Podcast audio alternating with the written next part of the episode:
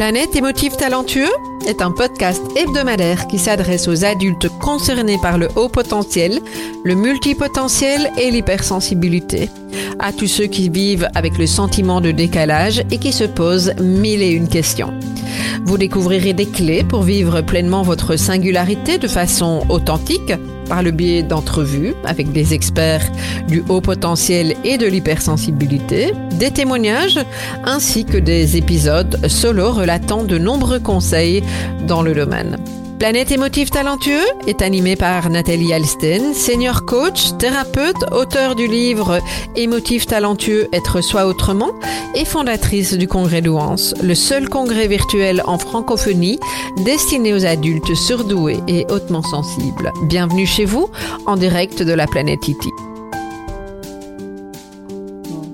Bonjour chers émotifs talentueux. Aujourd'hui, un épisode qui va être un petit peu différent de ce que vous avez l'habitude d'entendre puisque j'ai choisi de vous transmettre l'enregistrement audio de la conférence que j'ai eu le grand plaisir de donner au mois d'avril 2022 sur scène au Palais des Congrès face à 1800 personnes dans le cadre de l'Académie Zéro Limite de Martin Latulipe, conférence dans laquelle j'interviens sur euh, le fait que sa différence est une force et je vous explique pourquoi euh, je pense cela et puis surtout à quoi être attentif pour que ça soit vraiment le cas.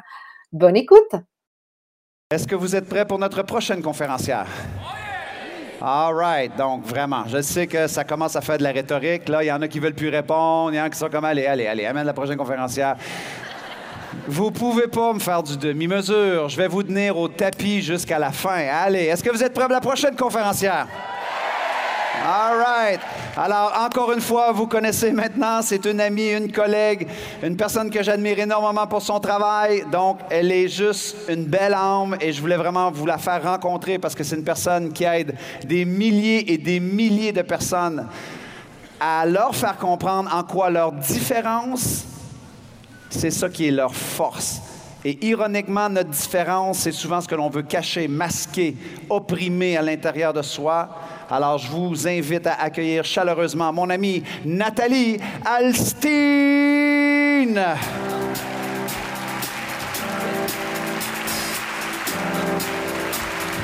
Allô, Nathalie? I got this feeling. Ils sont à droite, mon ami.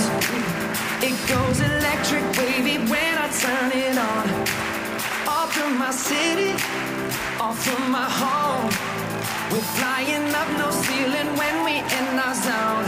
I got that sunshine in my pocket, got that good soul in my feet. I feel that hot blood in my body when it drops.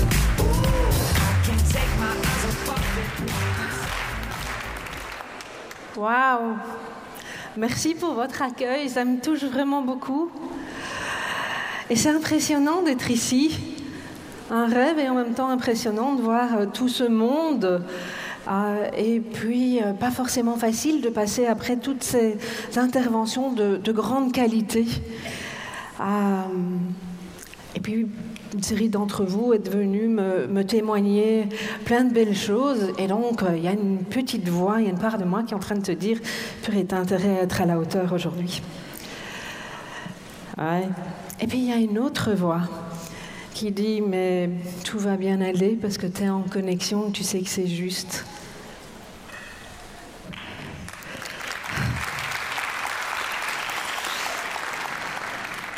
Alors cette petite voix, en fait, euh, qui est en train de me dire, oui, mais un tel a déjà dit telle chose et toi tu vas répéter, ça va pas être intéressant, etc. Est-ce que vous avez aussi une petite voix de ce style-là, vous? Ok. Moi, je vais donner un petit nom, parce que comme on habite ensemble depuis pas mal de temps et qu'à mon avis, on en a encore un bout de temps ensemble, je l'ai appelée Tante Germaine. Et Tante Germaine, en fait, son objectif, c'est de me garder dans le droit chemin, c'est euh, de me conformer parce qu'elle pense que c'est ce qui est juste pour moi et ce qui va m'aider dans la vie. C'est comme les vraies tantes. hein. Moi, j'ai eu toute une série de tantes Germaines dans, dans ma vie, euh, et c'est pas pour rien que je l'ai appelée euh, tante Germaine. Donc voilà, c'est son intention. Et ce que je me suis dit, c'est que euh, quand j'ai envie de dialoguer avec elle, c'est plus sympa d'avoir ce prénom-là et de l'accueillir aussi, parce que quelque part, cette petite voix-là, elle me veut du bien. Alors, Vous savez, moi, depuis que je suis petite, on me dit que je suis trop plein de choses. Euh, trop sérieuse, je pose trop de questions, trop intense, je réfléchis trop, trop dispersée, plein de choses de ce style-là, pas assez ceci, etc. Et c'est vraiment quelque chose que j'entends depuis, depuis que je suis gamine. Euh, et ça m'a suivi longtemps parce que, à force d'entendre que je suis trop, et donc pas adaptée, avec tante Germaine qui vient m'envoyer plein de, petites, de petits messages, euh, j'ai vraiment fini par croire que je n'étais pas OK, que j'étais le problème, que je n'étais pas adaptée et que c'était à moi de faire quelque chose pour m'adapter. Et ça a pris pas mal de temps. Ah, ça fait pas mal, ça m'a permis de faire un travail de développement personnel. Je développais cette fameuse intelligence émotionnelle, donc ça c'est une partie du cadeau. Et puis ce qui s'est passé, il y a, et c'est pas pour rien que j'ai mis cette euh, slide-là, il y a une dizaine d'années, euh, c'est que l'extraterrestre en moi, parce que j'ai souvent eu l'impression que j'étais pas sur la bonne planète. Est-ce qu'il y en a certains d'entre vous qui avaient l'impression qu'ils sont pas sur la bonne planète Waouh Donc moi je les appelle les émotifs talentueux, ça vient de E.T. Ah. Et en fait, c'est venu il y a une dizaine d'années parce que j'ai réussi à mettre des mots sur euh, cette différence, cette singularité dont je vais vous parler aujourd'hui. Euh, j'ai découvert euh, que j'étais concernée par le haut potentiel. Moi qui suis super mauvaise en maths, qui ai de la difficulté à l'école, je pensais que forcément quand on était surdoué, c'est uniquement les bons matheux, ceux qui réussissent à Harvard, qui réussissent tout ce qu'ils veulent, etc. J'avais une image tout à fait fausse de ce que c'était. Et pour moi, ça a été une révolution, révélation, comme je le dis, parce que ça m'a permis de changer mon regard sur moi, de comprendre que je fonctionnais autrement, et que oui, je fonctionne de manière plus intense, et que je peux comprendre que l'autre me renvoie le fameux trop, mais c'est moi. C'est ma manière de fonctionner. Je ne suis pas câblée comme les autres. Peut-être câblée comme une série d'entre vous, mais j'ai appris à accueillir ça. Et j'ai appris à ne pas me laisser faire, à ne pas me suradapter parce que c'est épuisant. C'est moi, c'est ma manière de fonctionner. Et je ne suis pas folle. Ça, ça a été pour moi vraiment quelque chose d'important de me rendre compte que je n'étais pas folle.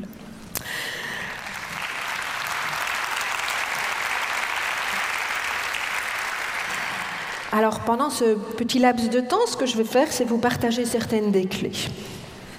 Commencer par les canards. Vous vous rappelez ce que Martin a dit le premier jour? Que demain, n'allez pas raconter à tout le monde, parce que si vous racontez déjà que vous avez euh, vu sur un écran des canards, on va se demander quoi? Alors j'ai 4 ans. 4 ans, je suis donc en Belgique, on appelle ça euh, l'école maternelle, dans une classe de 25 enfants. Et euh, l'institutrice nous dépose sur les tables ça, une feuille avec six canards.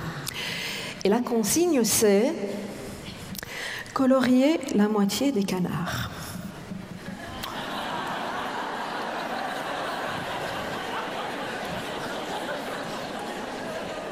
Sauf que moi, colorier la moitié des canards, j'ai jamais appris à faire simple. Je ne suis pas câblée comme ça. Je suis la petite fille, je m'applique je me dis, mais la petite houppette, il y a le bec, la petite queue, en dessous, la flaque, c'est pas un canard, donc on colorie pas. Et je m'applique. Je me dire, comment on fait pour colorier la moitié des canards? Vraiment.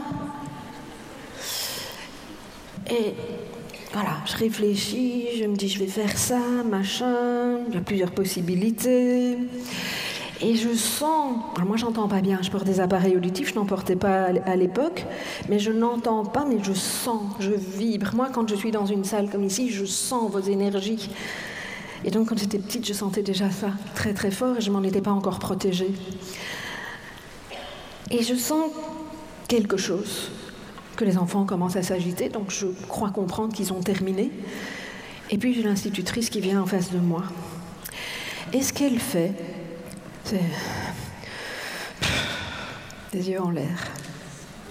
Mais vous imaginez, moi, la petite fille de 4 ans, ce que ça fait comme tsunami émotionnel, votre maîtresse d'école qui lève les yeux au ciel.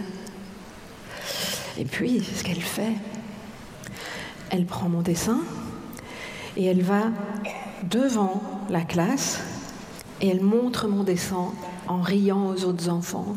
Vous avez vu ce qu'elle a fait, Nathalie, mes chéris? Et moi, c'est horrible ce qui se passe. Toute cette intensité. Et j'entends plein de choses là derrière, que je n'ai pas été adaptée, que je n'ai pas été correcte. Parce que mon dessin, voilà moi ce que j'ai rentré.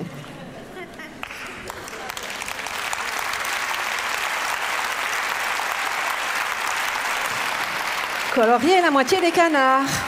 Vous voyez bien, la moitié, je me suis appliquée. Hein enfin non, c'est là que vous le voyez, vous, moi je vois là, mais... Et ce que les autres enfants ont fait, c'est ça?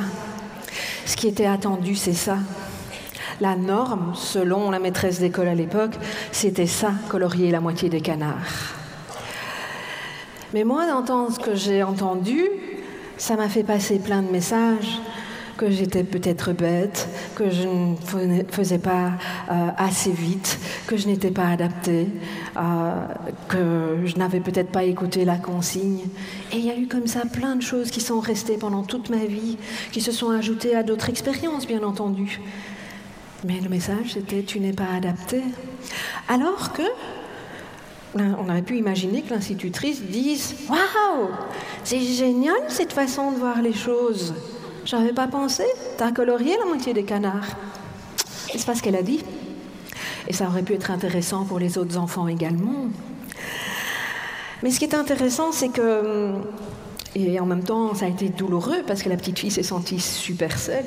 C'est que ça a été ma première expérience, en tout cas celle dont je me rappelle, en connexion avec la honte. Et la honte, ça se traduit par je ne suis pas appropriée, je ne suis pas adéquate, pas digne d'être appréciée, je suis le problème. La honte, c'est ces fameux projecteurs, et c'est amusant parce qu'il y en a aujourd'hui des projecteurs.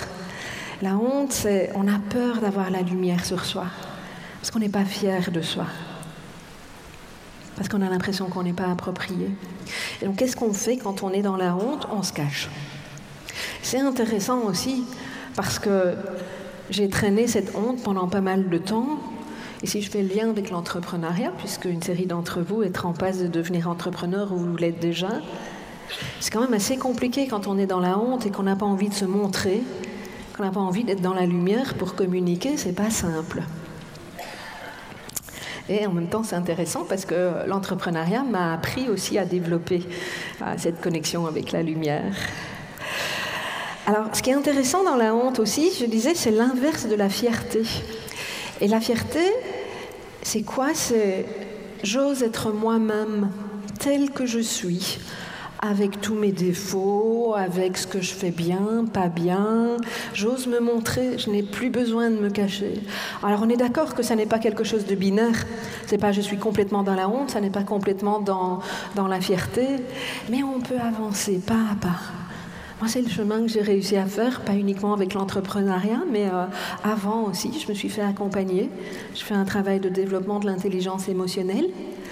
Et je ne me suis pas toujours rendu compte que j'étais dans la honte, mais ce qui était intéressant, c'est que pendant des années, moi, j'étais tellement, peur du regard de l'autre que chaque fois que je vais prendre la parole en public, je rougissais. Il y en a qui parfois, quand vous prenez la parole en public, vous rougissez. Et parfois, c'était pas avec un grand public. C'était cette peur du jugement, la peur de ce que l'autre allait penser de moi et de tout le cinéma que j'étais en train de me faire. Ce que je trouve intéressant, je fais le lien avec ce que Chloé Bloom a dit hier. Vous savez, quand elle a parlé, si vous étiez là, de la vulnérabilité. Quand elle a dit que c'est justement que quand, euh, au plus on est dans la vulnérabilité, au plus on accueille sa vulnérabilité. moi, ça m'a super parlé. Parce que la vulnérabilité, c'est finalement quoi? Bernie Brown parle de ça, c'est montrer son, son authenticité. Et authentique, ça ne veut pas dire que je vais tout vous montrer, que je vais être complètement transparente. C'est juste que, voilà, je suis telle que je suis, avec mes qualités, avec mes défauts, mes ombres, ma lumière, tout ce que vous voulez. Et c'est moi. Et quand, dans ma communauté, les personnes me renvoient J'adore voir ton naturel, ton authenticité. Qu'est-ce que ça me fait du bien Oui, il a fallu que j'ose le faire. Une fois, deux fois, un petit pas. C'est pas un truc directement. Hein, François Lemay vous a parlé de, sa conférence où lui directement 250 personnes. Moi, j'aurais jamais osé ça. J'étais beaucoup trop dans la honte, effectivement. J'ai eu besoin d'y aller petit pas à petit pas. Et sachez que j'étais phobique de la prise de parole en public. Donc aujourd'hui, quand je me retrouve face à, vous,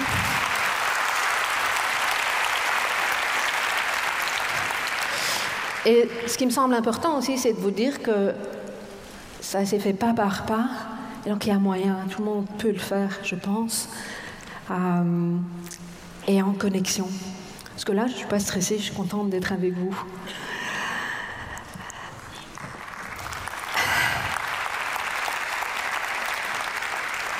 Alors vous allez me demander, mais comment on fait pour se connecter à la fierté? Parce que ça me semble quand même quelque chose d'important de vous donner aussi des, pistes, des, trucs, je ne pense pas, c'est un chemin. Mais je, je, vraiment ce que j'ai euh, constaté, c'est que le fait de s'entourer de personnes qui justement ne vous jugent pas, ou en tout cas peuvent vous accueillir tel que vous êtes. Alors souvent on parle de bienveillance. Pour moi, c'est plus que ça. C'est de la bienveillance, c'est écouter ce que vous avez à dire, c'est vous regarder qui que vous soyez, euh, tel que vous êtes, euh, avec vos peurs, avec vos aspirations, avec vos rêves, euh, même si vous avez fait parfois des choses, on a tous fait des trucs dont on n'est pas super fier. Mais quelqu'un qui peut vraiment vous écouter, qui peut vraiment vous, regarder avec cet amour inconditionnel, ou en tout cas avec le cœur ouvert, c'est une notion, moi, qui me parle le plus.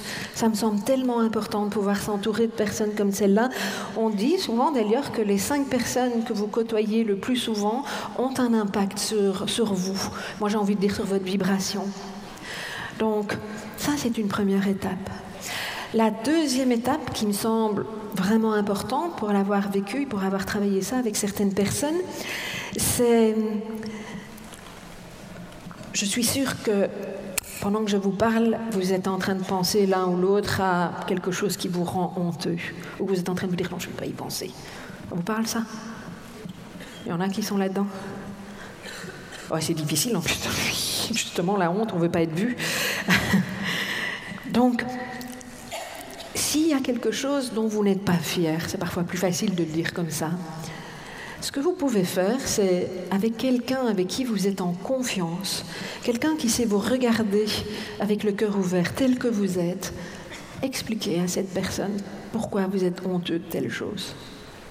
Je ne vous dis pas de le faire là maintenant. Faites-le quand ce sera juste pour vous, mais des études ont montré qu'effectivement, c'était le début euh, d'une résolution, on peut même dire de trauma.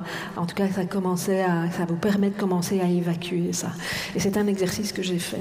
J'ai testé euh, des, choses euh, qui ont été pardon, difficiles pour moi et, j'ai osé les exprimer face à des personnes. Je ne me suis pas sentie jugée, je me suis sentie écoutée, je me suis sentie comprise, je me suis sentie respectée dans ce que je vivais.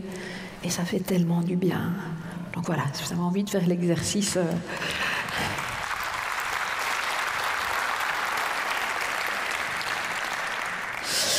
Et j'ai vraiment un cœur de rappeler à chacun d'entre vous ici, là devant, mais aussi ceux qui nous écoutent backstage et ceux qui nous réécouteront en rediffusion, que vous êtes chacun d'entre vous, sans exception,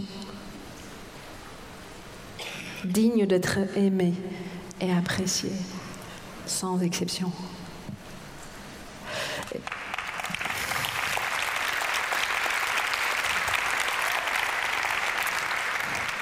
Et je vais vous proposer de, faire un petit exercice, pas forcément confortable, mais de répéter la phrase ⁇ Je suis digne d'être aimé et apprécié ⁇ tous ensemble. On y va? Si c'est trop difficile, vous le dites à l'intérieur.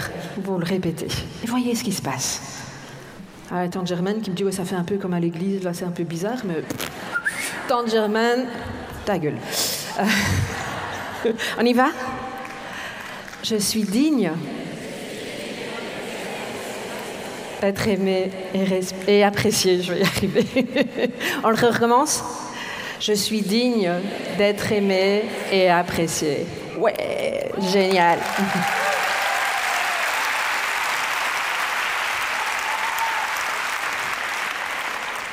Répétez-vous cette phrase, souvent, n'est pas très compliquée.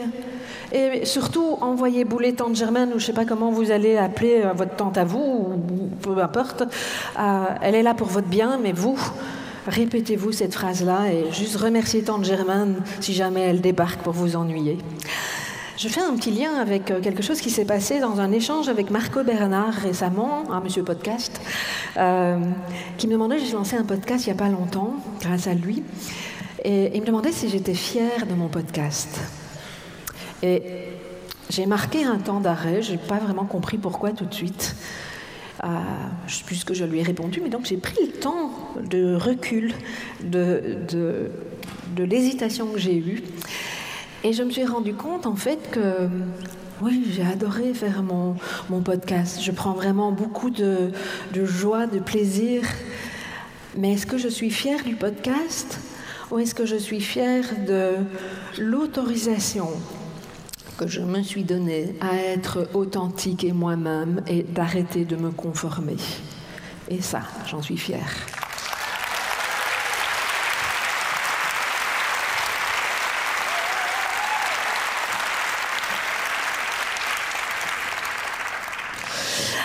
Je vous présente Adeline parce qu'elle m'a touchée. Adeline, c'est la sœur d'une de mes amies, euh, aspirante au fond de recherche scientifique, hein, en route vers un doctorat de, de, quatre années. Adeline, comme vous voyez déjà, ses cheveux bleus. Ce que vous ne voyez pas, c'est qu'elle a plein de superbes tatouages. Euh, elle s'habille de manière complètement atypique et ça n'a pas toujours été facile pour elle. Et Adeline a très certainement des idées très radicales. Okay, et elle a décidé de euh, mettre en lumière ses idées. Voilà ce qu'elle écrit. Je lis euh, avec vous. Je m'en vais gaiement vers un petit doctorat de quatre années au Centre de droit public. Et je profite de cette rare publication personnelle pour vous rappeler que oui, on peut être juriste et même doctorante en ayant des cheveux bleus, des tatouages, des piercings, en portant des jupes courtes et des bretelles, et en ne, en ne venant pas d'une famille de juristes, en étant squatteuse et en ayant des idées politiques radicales.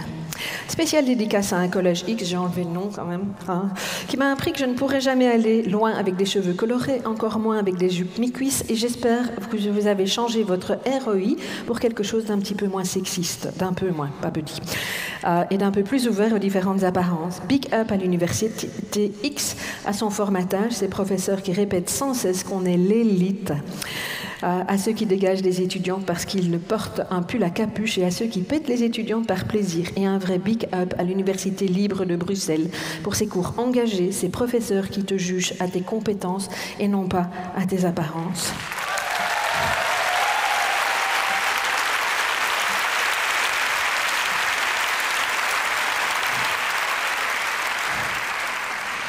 Et ça lui a demandé du courage à Adeline, mais elle l'a fait. Ah, c'est pour ça que j'avais vraiment envie de vous partager son histoire.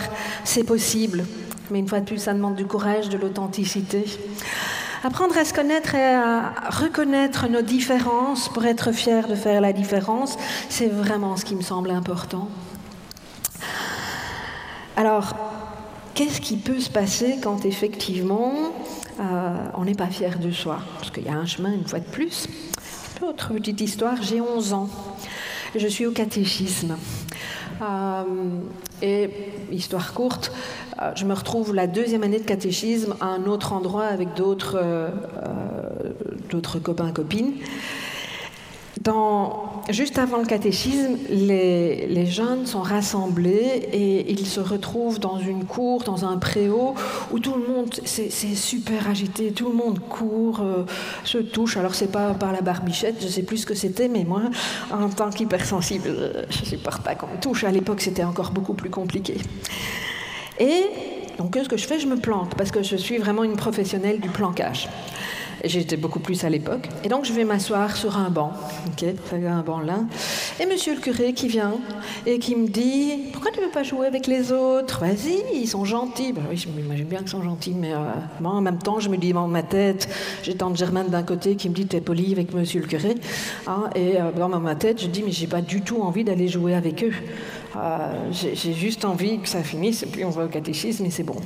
Et monsieur le curé me dit, mais regarde, ils sont, sympas, ils attendent que toi, euh, tu peux y arriver, vas-y, fais un effort. Donc moi, ce que j'entends, c'est deux choses. C'est fais un effort et fais comme les autres. Et ça, quand effectivement on a ces difficultés, qu'on n'est pas encore fier, qu'est-ce qu'on risque de faire? C'est de passer dans un engrenage où on fait de plus en plus, parce qu'on a l'impression qu'on ne fait pas assez bien, euh, qu'on va être rejeté. Et ça va nous mener petit à petit à la reconnaissance. Alors là, je mets le sentiment de culpabilité, je dis pourquoi tu as mis culpabilité là Donc le fait de ne pas assez faire fait qu'effectivement, on va se sentir coupable. Et on recherche effectivement de la reconnaissance en faisant plus, mieux. Euh, on va dans du perfectionnisme. Euh, et c'est comme ça que moi, à 33 ans, j'ai fait un burn-out parce que je n'étais pas capable de me regarder dans qui j'étais, je n'étais pas capable d'apprécier, euh, de, me regarder, de me donner de la valeur, et donc je faisais plus, plus, plus, plus, plus. Et la reconnaissance, c'est pas de l'extérieur qu'elle vient. On a l'impression qu'on va la retrouver à l'extérieur, mais non. La reconnaissance, c'est tout à fait autre chose. Je fais une petite parenthèse.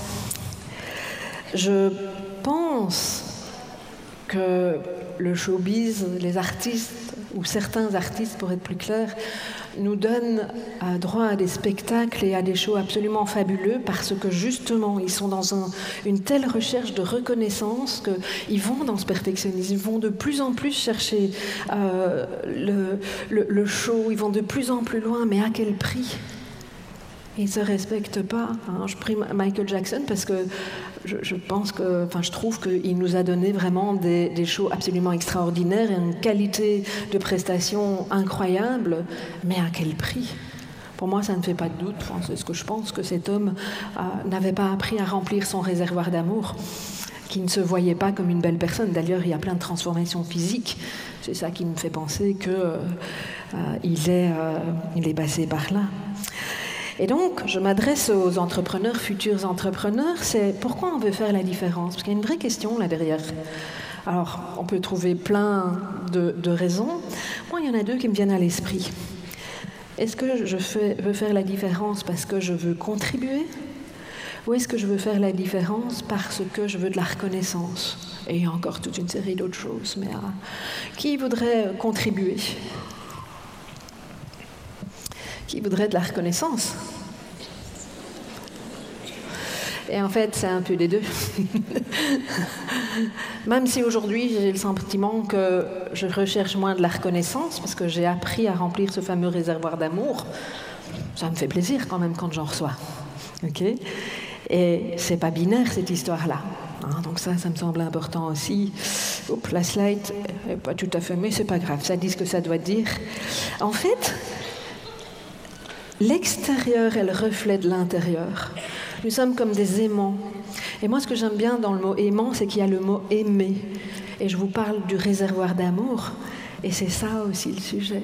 C'est au plus vous apprenez à vous regarder tel que vous êtes, dans cette vulnérabilité, dans cette authenticité dont on a pas mal parlé, je trouve, pendant euh, ces trois jours, au plus vous allez consolider quelque chose. Et quand la reconnaissance, elle arrive, c'est comme la cerise sur le gâteau. Et vous n'êtes pas en train de faire quelque chose pour de la reconnaissance. Et une fois de plus, c'est pas binaire. Moi, je vous invite vraiment à observer ce qui est en train de se passer. Est-ce que vous êtes en train de rechercher de la reconnaissance? Est-ce que vous faites les choses parce que vous voulez contribuer pour autre chose? Est-ce que vous vous sentez aligné? Est-ce que ça vient vraiment du cœur? Ou est-ce que vous faites les choses pour que les autres vous disent que ah, c'est bien, etc. C'est loin d'être anodin. Parce qu'au plus on est dans la reconnaissance, au plus on, cherche de la reconnaissance, au plus on est dans les attentes. Les attentes, en fait, c'est tout ce qui est en lien avec l'extérieur. Et au plus on s'attend que l'extérieur nous donne quelque chose, au plus on risque d'être déçu. Donc ça, ça me semble aussi euh, quelque chose d'important. Et petite histoire par rapport à ça, parce que c'est amusant pour quelqu'un qui est en train de vous parler euh, euh, d'être vu dans la lumière. Vous avez peut-être remarqué que mon nom n'était nulle part. Et en fait, c'est tout récent. J'ai euh, fait la démarche, euh, je raconte la petite histoire. Alors, il y a un mois, je dis à une de mes amies Ah oui, chouette, on va faire trois jours à l'Académie Zéro Limite à Paris. Et elle me dit Tu seras sur scène? Je Non. Et je vois, et Martin, c'est pas ça, je vois une image que je suis sur scène. Bon. Et je lui dis quoi que Et puis je discute avec d'autres personnes et il arrive plusieurs fois comme ça que les gens me disent Ouais, t'es sur scène Je dis Ben non, Martin ne m'a pas demandé d'être sur scène. Vendredi passé, je prépare ma valise parce que j'étais à Paris toute la semaine. Et par erreur, je cherche un autre dossier et je reprends le dossier de ma conférence. C'est une conférence que j'ai donnée pour euh, Yannick Alain il y a quelques mois. Je me dis, ça, ça peut pas être un hasard. Je prends le dossier avec moi dans ma valise. J'arrive à Paris lundi, je n'en fais rien. Mardi, je me dis, OK, tu vas faire un exercice, tu vas essayer de le faire avec détachement. Et donc, j'envoie un petit message à Martin. Et je dis à Martin, Martin, au cas où tu aurais un désistement, je sors de ma zone de confort avec détachement. Je serai de toute façon très heureuse d'être sur, euh, à, l'Académie Zéro Limite, que ce soit sur scène ou dans le public. Voilà, c'est un exercice pour moi, mais euh, si jamais tu as un désistement, voilà, j'ai une conférence de prêtre. Et Martin m'a répondu jeudi, oui, ok, tu as 35 minutes.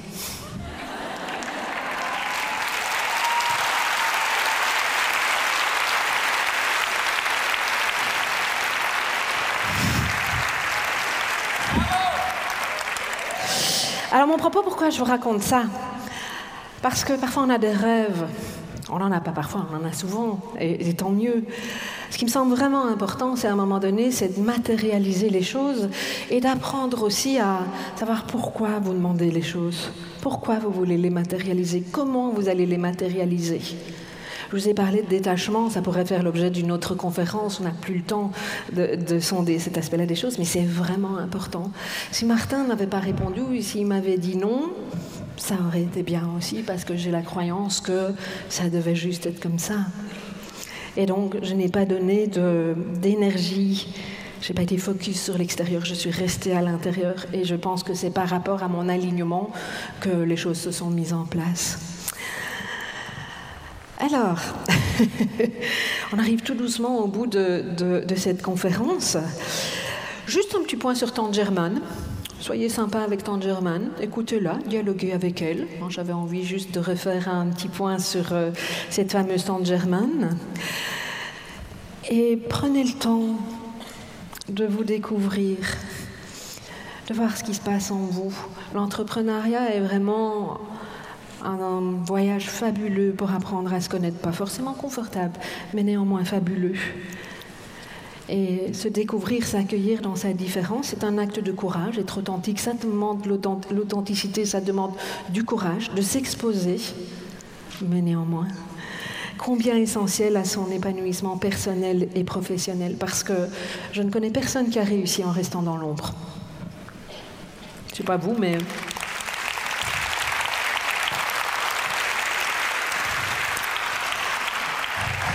Alors, avant de terminer, petit cadeau pour vous.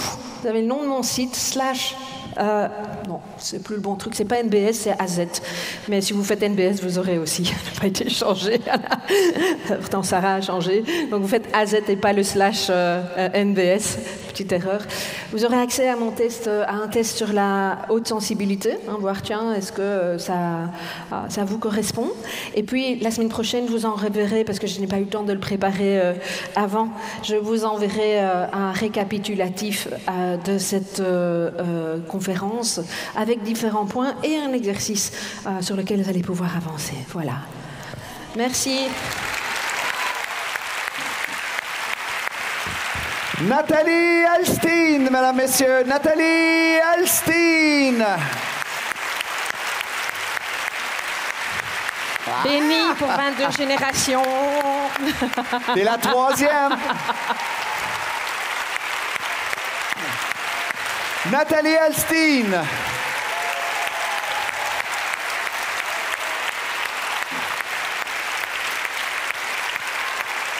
Bravo, mon ami. Bravo, bravo. Merci. C'est génial. Excellent. Merci beaucoup. Alors, si vous avez euh, apprécié cette conférence et son contenu, que vous avez envie de euh, déployer votre potentiel, je vous invite à euh, consulter et remplir le quiz en lien avec le cycle de développement des graines de potentiel. Pour ce faire, vous faites 3 fois W, émotif avec un s-talentueux.com slash graines au pluriel et vous aurez accès effectivement à un quiz qui va vous permettre de voir où vous vous situez effectivement dans ces phases d'intégration de euh, votre singularité, mais également qui va vous donner toute une série de clés en lien avec votre potentiel en fonction de là où vous vous situez. Donc voilà, je vous dis à très bientôt et à la semaine prochaine pour un nouvel épisode.